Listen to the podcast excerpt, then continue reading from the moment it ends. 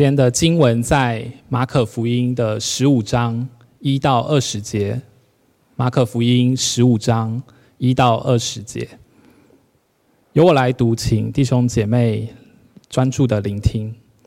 马可福音十五章第一节：一到早晨，祭司长和长老、文士、全公会的人，大家商议，就把耶稣捆绑，解去，交给比拉多。比拉多问他说：“你是犹太人的王吗？”耶稣回答说：“你说的是。”祭司长告诉他许多的事。比拉多又问他说：“你看，他们告你这么多的事，你什么都不回答吗？”耶稣仍不回答，以致比拉多觉得稀奇。每逢这节期，巡抚照众人所求的，释放一个囚犯给他们。有一个人名叫巴拉巴，和作乱的人一同捆绑。他们作乱的时候，曾杀过人。众人上去求巡抚，照常例给他们办。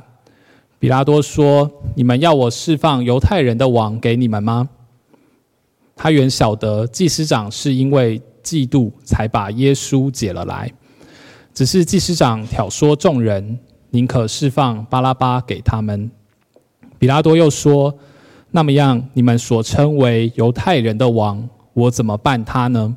他们又喊着说：“把他钉十字架。”比拉多说：“为什么呢？他做了什么恶事呢？”他们便极力地喊着说：“把他钉十字架。”比拉多要叫众人喜悦，就释放巴拉巴给他们，将耶稣鞭打了，交给人钉十字架。兵丁把耶稣带进衙门院里。叫齐了全营的兵，给他们给他穿上紫袍，又用荆棘编做冠冕给他戴上，就庆贺他说：“恭喜犹太人的王啊！”又拿一根苇子打他的头，吐唾沫在他脸上，屈膝拜他。戏弄完了，就给他脱了紫袍，人穿上他自己的衣服，带他出去，要钉十字架。今天在我们当中证道的是回华牧师，证道的主题是谁杀了耶稣？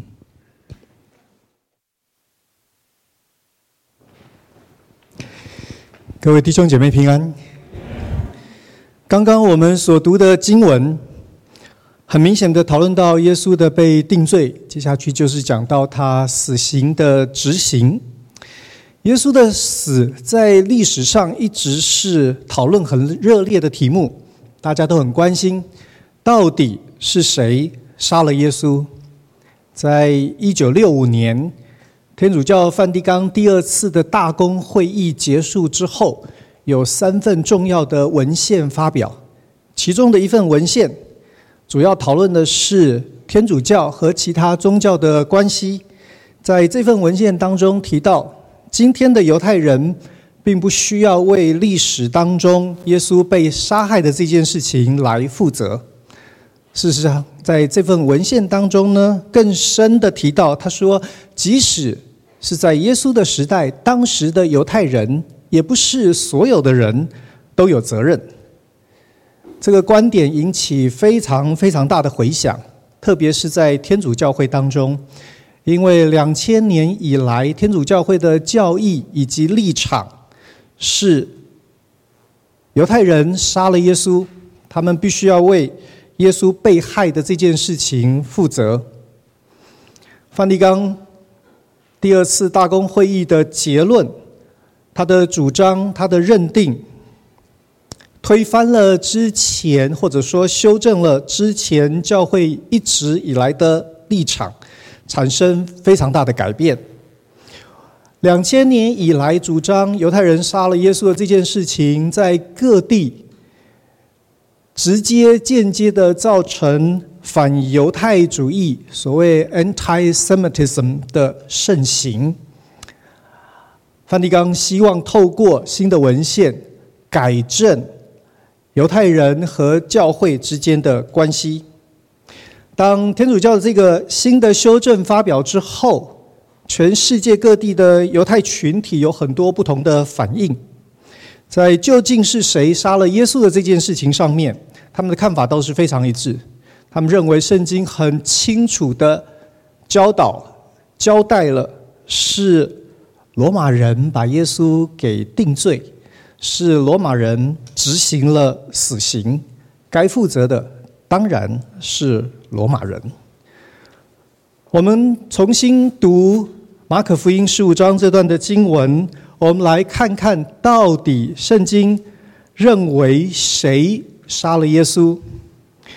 从经文一开始指控耶稣的这件事情上面，我们看见祭司长、长老、文士、公会的人，这是犹太人各方的势力，他们有了一次非常难得的团结。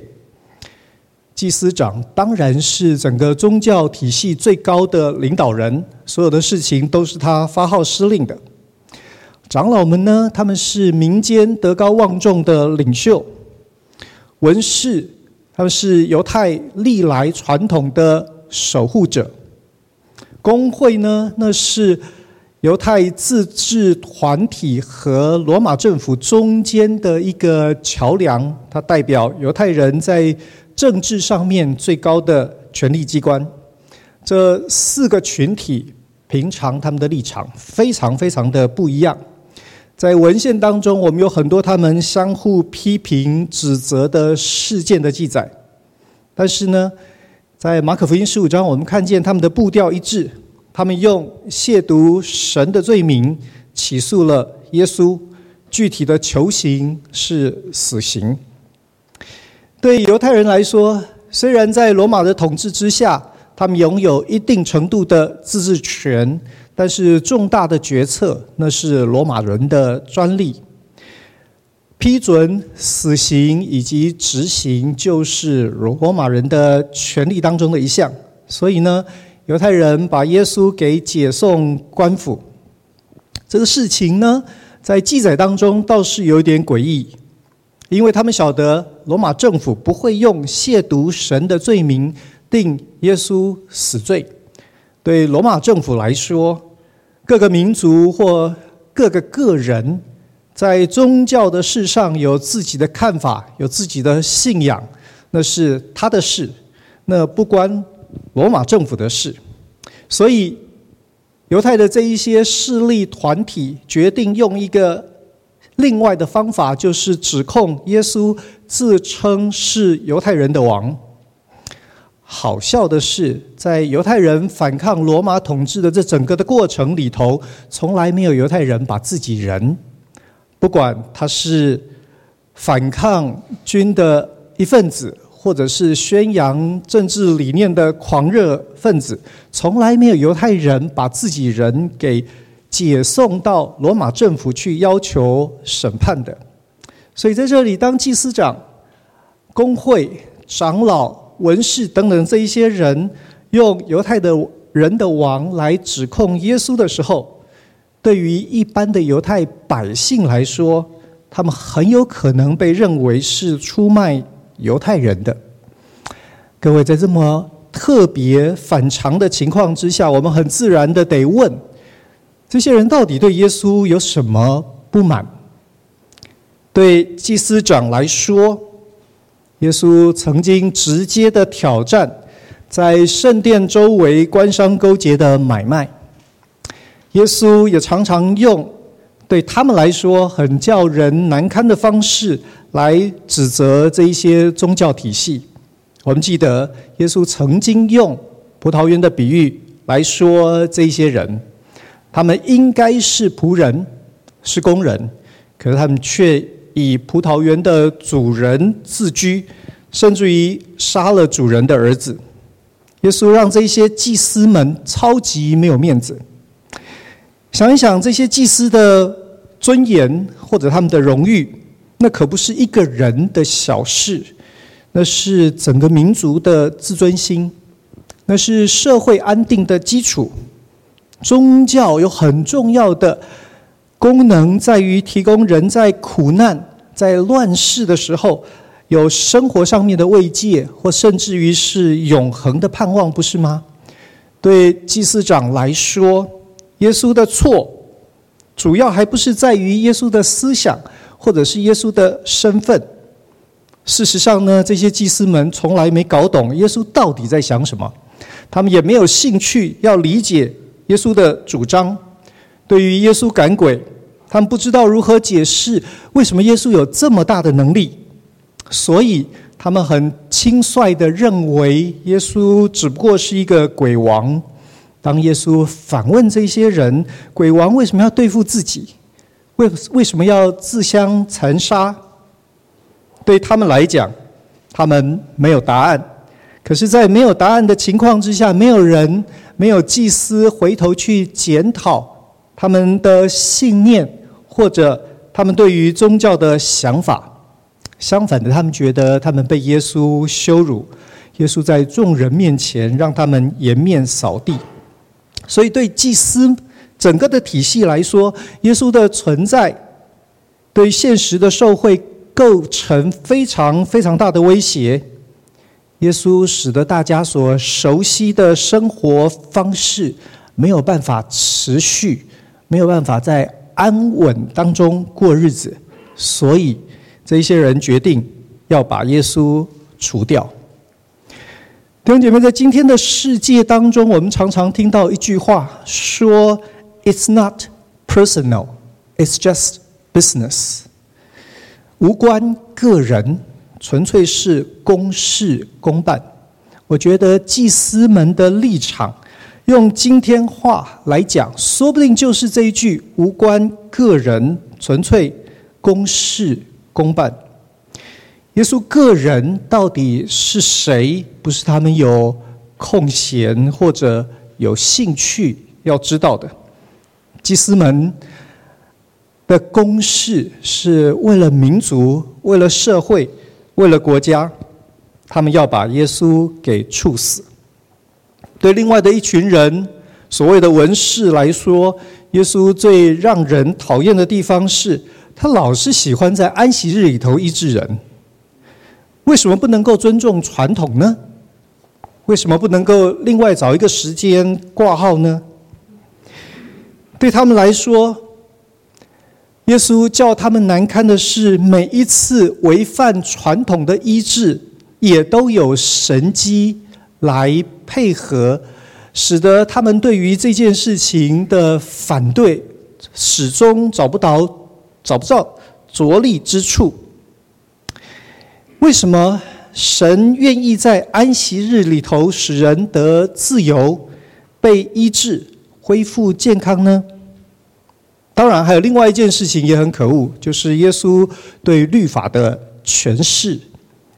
耶稣虽然是拉比，但是他常常否定传统对于律法的解释。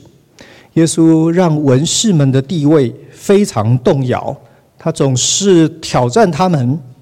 你记得有一次讨论到弥赛亚的问题，耶稣问说：“按照圣经，弥赛亚不应该是大卫的子孙吗？”那为什么大卫在圣经里头称他为我的主呢？对于文士们来说，这种问题让他们很傻眼。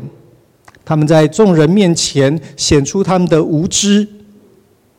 耶稣让文士跟祭司一样，他们大概会为自己辩护。其实我们个人并不特别恨耶稣，我们讨厌的，我们真正要处理的。是他带来的冲突，是他引发的危险，是他对传统的不敬。换成是其他的人，我们也是一样的对待，无关个人，公事公办。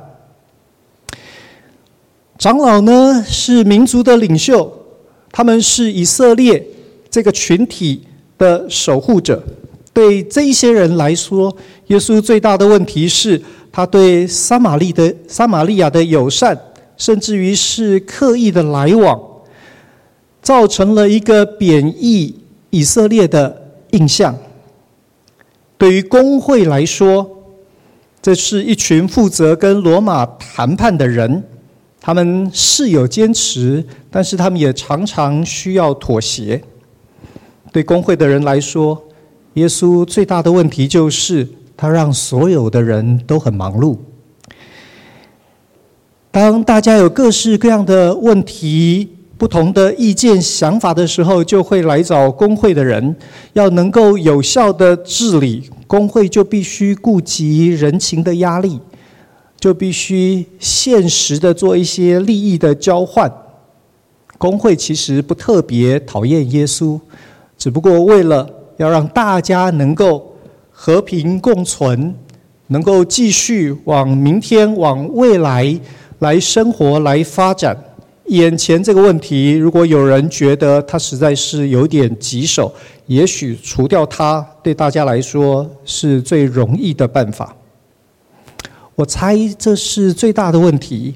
当祭司、当文士这些人要取人性命的时候，他们甚至于不知道这个人到底是什么思想，有什么样子的动机，他处在什么样子的情境里头，无关个人。公事公办，是这样子的态度和认知，让他们在杀死耶稣的这件事情上面有份。我们再来看看罗马又怎么反应呢？当耶稣被解送到了罗马的巡抚比拉多那里，比拉多自己知道，光是犹太人的王这样子的一个称号，其实离定罪还远得很。没事，的确不要自称为王，因为他有叛乱的嫌疑。但是如果一个人自称为王，却没有组织革命的军队，从来没有闹事的记录，你能够拿这样子的人办他为死罪吗？耶稣最多最多聚集人群的记录，是他办了一次。五饼二鱼的野餐会而已，你实在很难看出他有什么要颠覆罗马的意图。仔细看看耶稣，也许我们大概可以说，这个人呢，就是闲着没事，说不定是开了一个不太好的玩笑。他也许是个疯子，再不然呢，就是是个笨蛋，挑了一个不应该开玩笑的题目。可是。这有什么死罪呢？至于其他所有犹太人的问题，那都是信仰的问题，那跟罗马没有关系。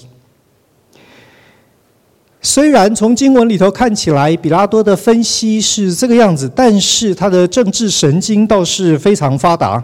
他知道耶稣显然让这一些犹太的领袖非常的头痛，所以他们这么积极，这么乐意看到。耶稣遭难，如果耶稣就是一个可以牺牲的棋子，如果用一个人可以换得众人的支持或者是掌声，或者说得更夸张一点，用一个小小的人可以换得一个地区的安定、天下的太平，对比拉多来说，那有什么不可以呢？世界不是一天到晚在做一样的事吗？牺牲了很多人的权益，不在乎人真正的主张，就是为了让我们日子好过一点。我们压下了很多很多人正义的声音，我们让很多真理见不得天日。比拉多有一模一样的想法。各位，其实我们看在罗马的历史当中。这似乎是一个行为的常态，在罗马的竞技场里头，那一些格斗士，如果他们可以有一个精彩的表演，百姓看了开心的时候，他们可以投票要求释放那一个人自由。对于统治者来说，只要点个头，一个人的生和死可以赢得众人的支持和爱戴，何乐而不为呢？还不是只有在竞技场上是这样。经文告诉我们，在这个时期，罗马对犹太的统治也是如此。在节期，犹太人可以要求释放一个囚犯，可以使他可以存活，使他可以重新得到自由。比拉多呢，就用这一件事情来试探众人。他把耶稣跟巴拉巴并列，交给众人选择。巴拉巴原来曾经做过乱，也杀过人。如果把耶稣跟这样一个坏蛋放在一起，百姓还仍然愿意选择让耶稣死，这不是可以证明比拉多的无辜吗？这大概也证明比拉多在政治利益上面的收割，他是非常非常的敏感。百姓果然选择了巴拉巴。我们显然可以责怪这些百姓，这些没有名字也没有脸孔的百姓。群体非常非常容易被煽动，群体当中很容易躲藏。在群体里头，我们总是觉得别人比我们更有责任，所以群体是一个非常可怕的杀手。不过，也许我们还可以再问一个问题，就是为什么这些百姓这么容易被操控呢？他们是被利益诱惑，还是他们也被某一些理由给说服，通过了他们理性的考验？巴拉巴是一个什么样子的角色？大家都很清楚，他就是一个好勇斗狠的一个坏蛋。不过，这样子的人，他可以带来的影响其实是可以预期的。换句话说，是可以控制的。我们如果真的不喜欢他，其实明天要办他也还蛮容易的。耶稣呢？耶稣很不一样。耶稣谈的是天国。耶稣可以在水面上行走。耶稣可以用五饼二鱼喂饱五千个人。耶稣批评一切的体制，耶稣称许寡妇所奉献的两个小钱。耶稣看外邦人、看犹太人，好像没有什么分别，甚至于把那些大家都讨厌的撒玛利亚人当成模范的公民。弟兄姐妹，问问有脑袋的百姓，你要巴拉巴还是耶稣？巴拉巴容易多了，耶稣超级麻烦。如果我们真的扪心自问，到底是谁杀了耶稣？当然，答案可以是祭司长、长老、文士、公会、罗马的巡抚，那些不知道姓名的百姓。这些人在耶稣的死上显然都有责任，但是说不定更好的答案是。是那些既得利益者，他们的面子、他们的权利、他们的安全感，是人为自己建构的那个小小的天地，它一点都不完美。我们也知道它问题很多，但是只要日子还过得去，我们愿意牺牲所有其他的人，然后我们说。It's not personal, it's just business。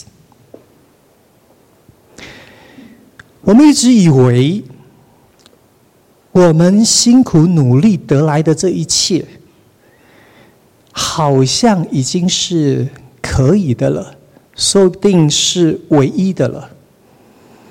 可是，也许夜深人静的时候，我们也知道，这不是最好的办法。问题是我们有多少人有勇气、有信心向前跨越那个未知的一步，放弃人被罪恶、被私欲所牵绊、所充斥那样子的生活方式、价值观？我们有谁愿意放下人的努力，张开双手？拥抱迎接神可以成就的方式，弟兄姐妹，如果你真的可以同意，其实重点不是在哪一个人、哪一个职分杀了耶稣，而是背后真正那个自私自利的想法。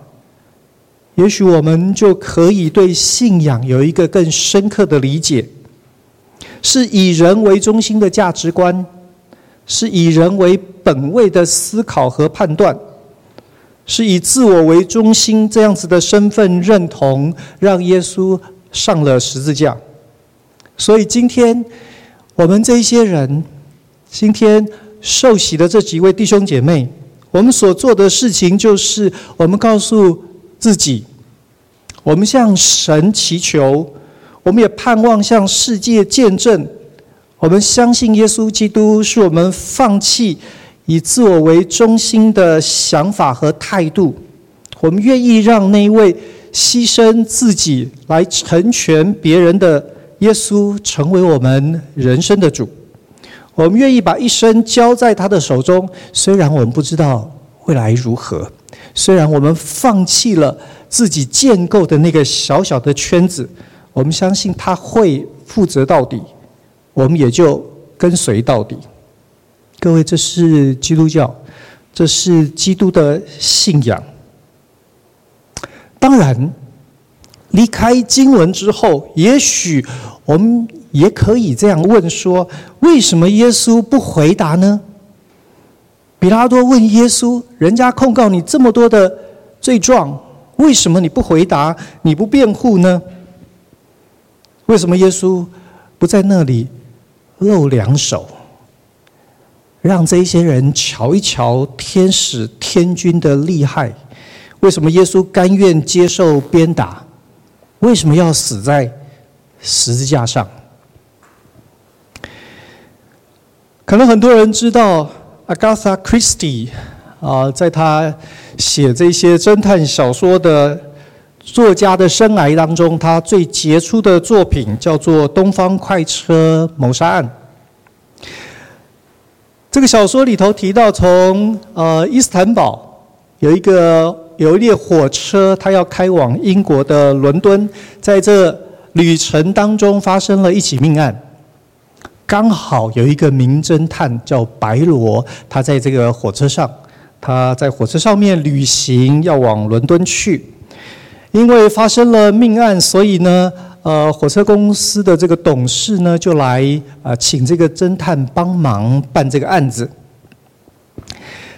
死者呢，原来是一个恶名昭彰的一个罪犯，他在五年前犯下了一个绑架案，他绑架了一个小女孩。虽然呃被害人的家属付了赎金，他还是撕了票，他把这个小女孩给弄死了。对这个家庭来说，那是非常非常大的打击。所以小女孩的父亲、母亲，这个家呢，几乎就是呃完全没有办法承受，在极大的痛苦当中，她的父亲、她的母亲都死了。许许多多的人呢，呃认为这是。呃，毫无天良的犯罪行为，可是，在审判的过程当中，这个罪犯用了很多很肮脏的手法，审判的结果他是无罪开释。侦探白罗呢，很仔细的呃询问了整个火车上面所有的乘客。他注意到所有的细节，花了很多的时间比对调查，最后他找到了十二个嫌疑人。这十二个人都跟五年前受害的那个小女孩有一点关系。整个调查的结果，最后他提出了两种可能。他请委派他的火车公司的这个董事自己选择要相信哪一个。第一个解释是。在整个火车行进的过程当中，有一个非常非常讨厌这个罪犯的人，在某一站他上了车，然后他杀死了这个呃罪犯，然后他到下一站呢，他就跑掉了，逃之夭夭。第二种可能呢，是那十二个犯罪嫌疑人每一个人都是有罪的，他们一个人一刀刺在这个。呃，罪犯的身上，不同的时间，他们进到他的呃仓房，然后他们行凶，他们十二个人杀了这个罪犯。虽然大家都知道第二个解释是对的，但是呢，董事以及知道的人在那里的都选择了第一个解释，所以有一个不知名的讨厌他。讨厌罪犯的人上了车，杀了人，也逃之夭夭了。为什么这一些人明知道第二个是对的，却选择第一个呢？在他们讨论，在他们发表意见的过程当中，有几句话我觉得非常有意思。有人说，任何处理过复杂、纠纷的人都知道，要伸张正义，单靠法律是绝对不够的。有另外一个人讲了一句我觉得更深刻的话，他说：“这里没有杀人凶手，只有需要疗伤的灵魂。”耶稣为什么不辩护？耶稣为什么不救自己？耶稣知道，在那里，这一些人也许是杀人凶手，但他们都是。需要被拯救、需要被救赎、需要被疗伤的灵魂，所以耶稣没有要求公正的审判，耶稣没有行神迹拯救自己，耶稣只有在十字架上祷告说：“父啊，他们所做的，他们不晓得。”各位，就是在父子联手的这一场大戏当中。你我，我们的灵魂有重新得到医治的可能，我们的人生有重新开始的机会。我们一起祷告。谢谢恩主。世界看我们，也许无恶不作，也许自私自利。也许穷困潦倒，也许一无是处，但主，你真知道我们。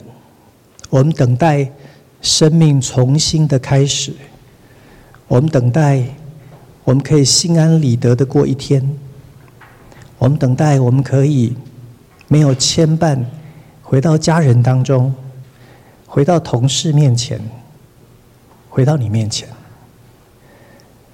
谢谢主为我们来到这个世界，也为我们舍去了你的生命。谢谢主，没有问我们每一个人的责任，就为我们付上一切的代价，叫我们被释放，重新有自由。愿主让我们从心里头真知道，我们可以放下自己，我们可以让你成为我们人生的主。你要负责到底，让我们也跟随到底。祷告靠耶稣的名，阿门。